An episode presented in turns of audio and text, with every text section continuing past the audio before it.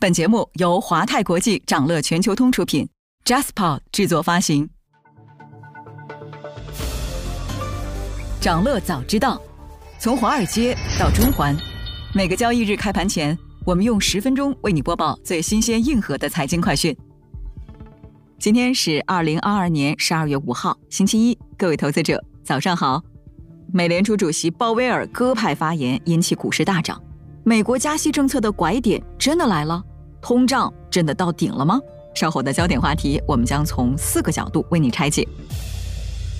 不过呢，首先还是让我们快速回顾一下上周全球市场的表现。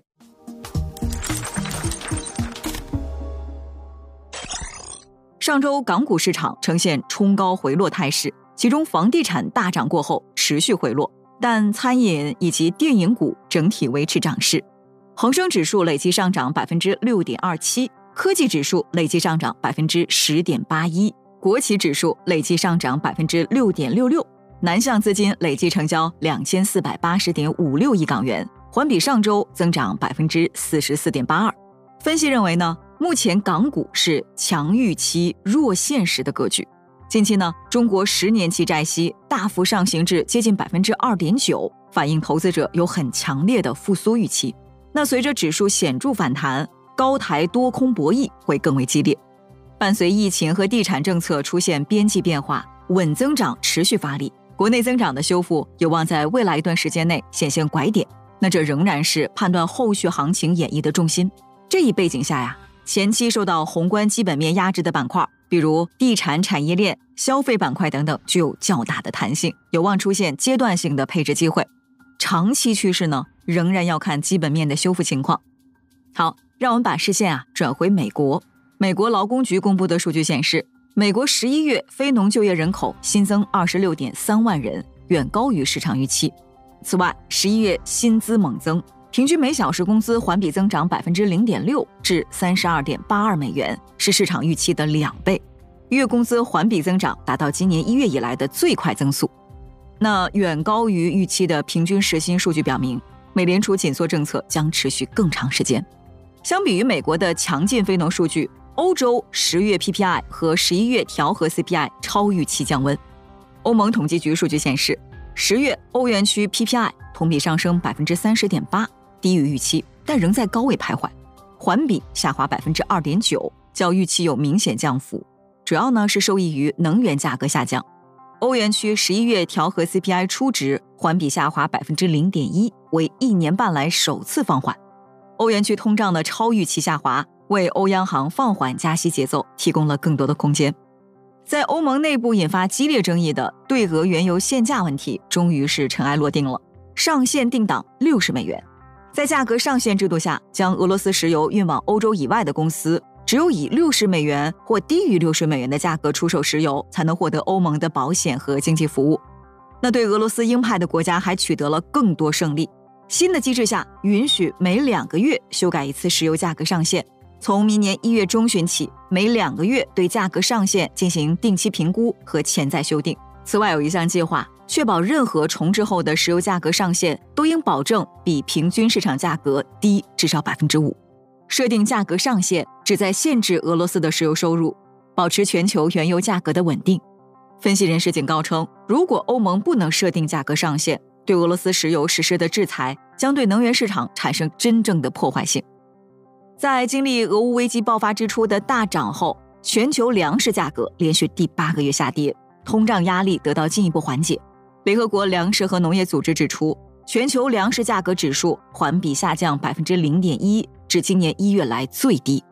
全球经济衰退遏制需求的同时，乌克兰黑海粮食协议延期，小麦、玉米等谷物价格大幅走低。不断上涨的粮食价格啊，是导致更广泛的通胀螺旋的原因之一，也加剧了从英国到马来西亚等国家的生活成本危机。投资者和经济学家正在密切关注通胀是否见顶，以使各大央行能够放缓紧缩步伐。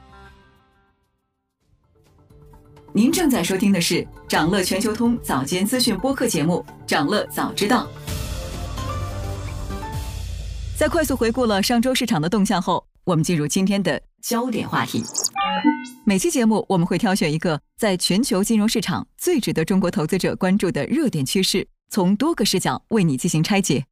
今天我们关注的是啊，又见鲍威尔鸽派发言，这次通胀真到头了吗？上周三呢，美联储主席鲍威尔在晋升期前发表了最后一次公开讲话，顺便当了一回美股的救世主。他在讲话中承认，十二月也许是调整激进货币政策的时机。当天美股应声大涨，但随后上周五公布的非农数据稍稍拉回了市场的理智。最终三大指数中仅道指收涨，但得益于上周三的涨幅，主要美股指均连续第二周累计上涨。一边是鲍威尔的鸽派发言，一边是火热的就业数据，为何市场依旧偏向鲍威尔的表态？是否市场对鲍威尔的讲话理解有点片面？加息政策的拐点真的来了吗？今天呢，我们从鲍威尔讲话解读、非农数据分析、近期美国经济数据表现和加息路线图预测这四个视角，带你一起拆解美国近期通胀和加息政策的方方面面。视角一，鲍威尔传递出了哪些信息？上周三，美联储主席鲍威尔在布鲁金斯学院发表讲话。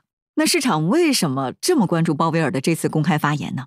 因为这是在十二月美联储议息会议前，政策制定者们的最后一次公开发声，也因此鲍威尔传递出来的态度成了焦点。在这之前，美联储官员措辞普遍鹰派，因此呢，早前市场情绪相对而言更为悲观。智商所的美联储观察工具显示，市场预计美联储十二月加息五十基点的可能性一度下降到百分之六十六。高盛也一度预测鲍威尔会释放鹰派信号，导致市场持续低迷。但令人意外的是，鲍威尔却在上周三的讲话中证实，十二月的议息会议也许就是放慢加息的开端。他解释说呢，现在的央行利率已接近抑制水平，足以使美国通胀率持续下降。这个时候放慢加息是有意义的。市场对此迅速做出反应，认为这属于鸽派措辞。鲍威尔的言论等同于告诉市场。FOMC 会在十二月只加息五十个基点。那在鲍威尔讲话以后，美债、美股也集体走高，三大指数集体收涨，均创十一月十号以来最大收盘涨幅。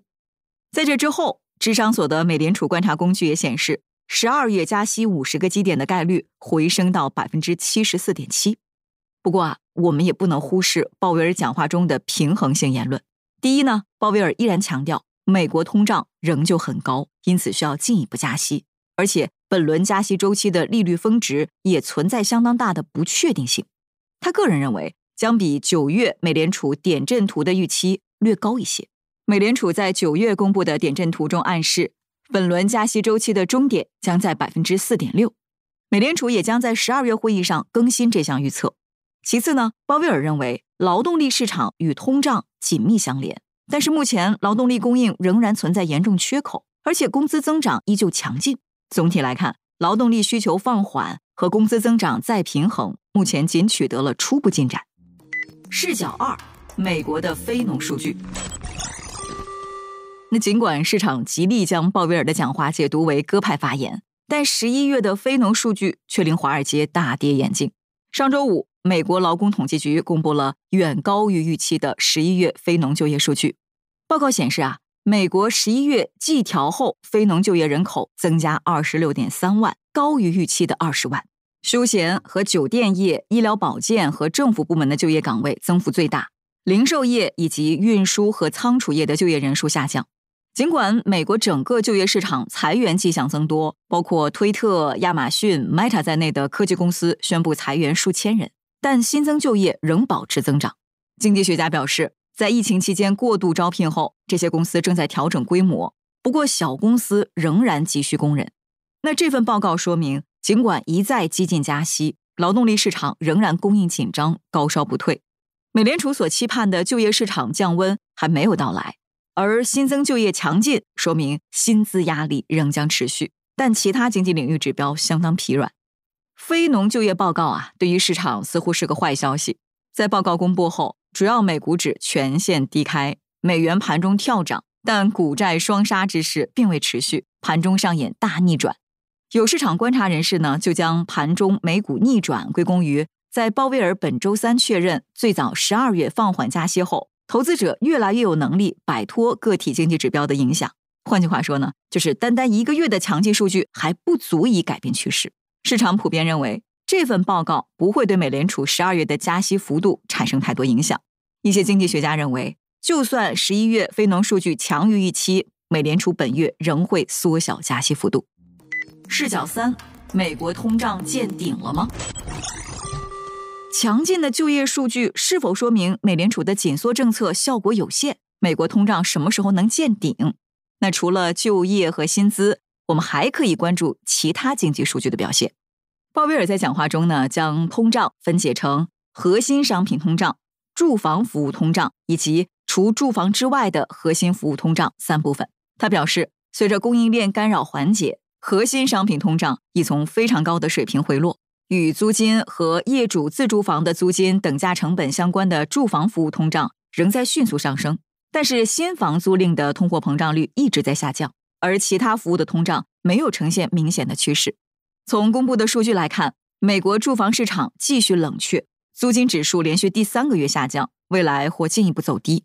那据媒体报道，美国十一月各地的公寓租金出现了至少五年来的最大降幅，这表明美联储追踪的一项关键成本可能正在放缓。另外呢，鲍威尔偏爱的 PCE 物价指数也给了市场积极的预期。鲍威尔认为，核心 PCE 更能准确反映通胀的走向。继美国十月 CPI 数据超预期放缓后，美国十月 PCE 物价指数同比增长百分之六，与市场预期持平，为连续第四个月放缓。十月 PCE 物价指数出现降温迹象，有可能为美联储放缓加息节奏提供空间。那有分析认为，十月消费者支出得到了这些因素的提振：劳动力市场强劲带来的工资增长。加州的下一次退税，以及食品券领取者的生活成本调整等。尽管由于美联储的激进加息政策，美国经济前景不确定性增加，市场对衰退的担忧加剧。不过，美国雇主仍在大举招聘，低失业率和工资增长帮助刺激了消费者支出，而消费支出占美国经济活动的三分之二以上，是经济增长的主要引擎。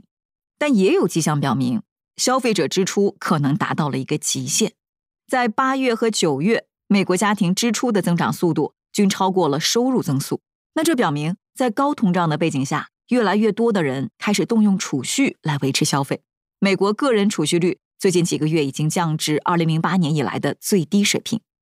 在十月 PCE 数据公布后，美国总统拜登表示，初步迹象表明，美联储抗通胀取得进展，但重返正常的通胀水平仍然需要时间。视角四。美联储的加息路径图。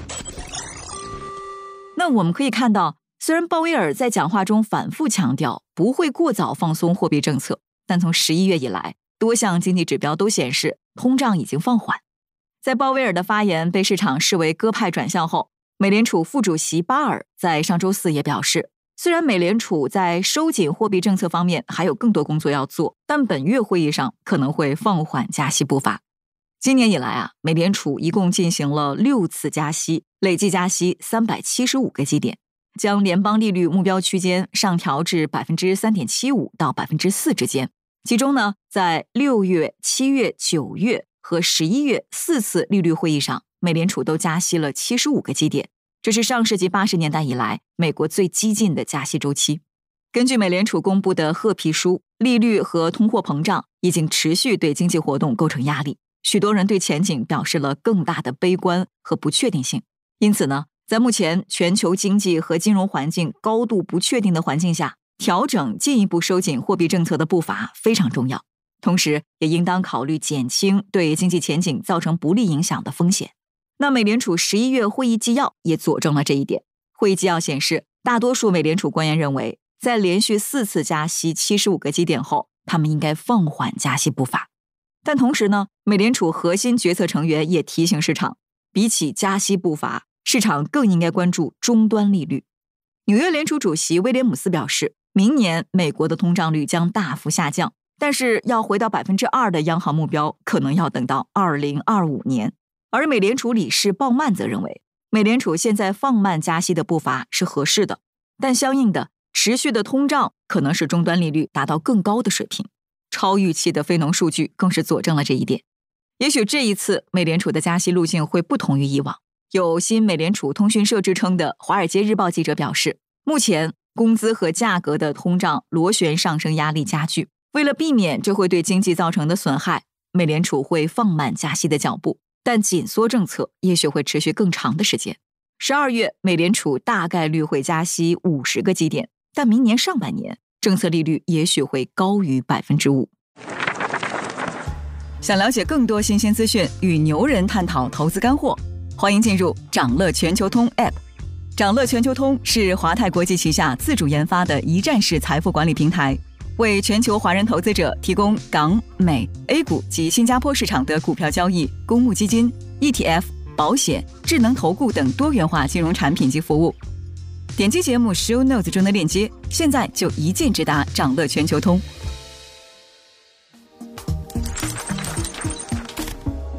您正在收听的是长乐全球通早间资讯播客节目《长乐早知道》。在今天开盘前，还有这些重要资讯值得你关注：一九九九年来首次，华尔街纷纷看跌明年美股。彭博社追踪的策略师观点显示，他们总体预计标普五百指数将在明年下跌，这是自一九九九年以来首次。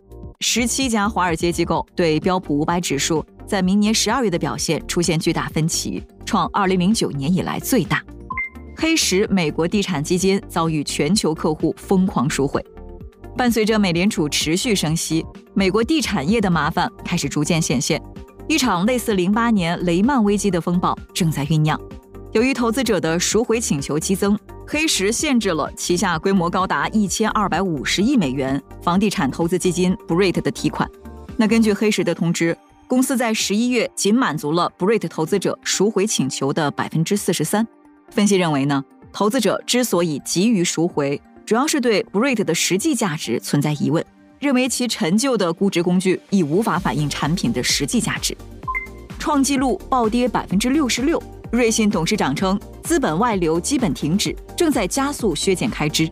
三季度巨亏四十亿美元。十月份客户资产大规模外流后。瑞信股价遭受重创，十三天之内股价跌去五分之一。瑞信董事长表示，该行的资金外流基本停止。瑞信还加快成本削减的步伐，将在全球削减至少三分之一的债券销售岗位。麦肯锡操刀，迪士尼将进行战略重组。麦肯锡向迪士尼提出，将电影和电视节目的营销宣传支出决定权从电影公司高管手中转移到公司的另一个部门。此外，还建议整合与招聘、沟通和法务相关的业务。首批电动重卡 Semi 终于交付，特斯拉杀入新蓝海。几度推迟后，市场瞩目已久的特斯拉 Semi 电动卡车终于启动交付。目前的主要问题呢，还是产能。马斯克表示，对于 Semi 的生产目标是，二零二四年要在北美年产能达到五万辆。此外，本周还有这些即将发生的重要日程值得你关注。美国将公布十一月 PPI、十一月 ISM 非制造业指数、十二月密歇根大学消费者信心指数。欧元区将公布三季度 GDP，德国将公布十月工业产出。财报方面，陌陌、甲骨文将公布三季报。想了解更多新鲜资讯，与牛人探讨投资干货，现在就点击节目 Show Notes 中的链接，进入掌乐全球通 App。以上就是今天掌乐全球通掌乐早知道的全部内容，期待为你带来醒目的一天。祝您在投资中有所斩获，我们明早再见。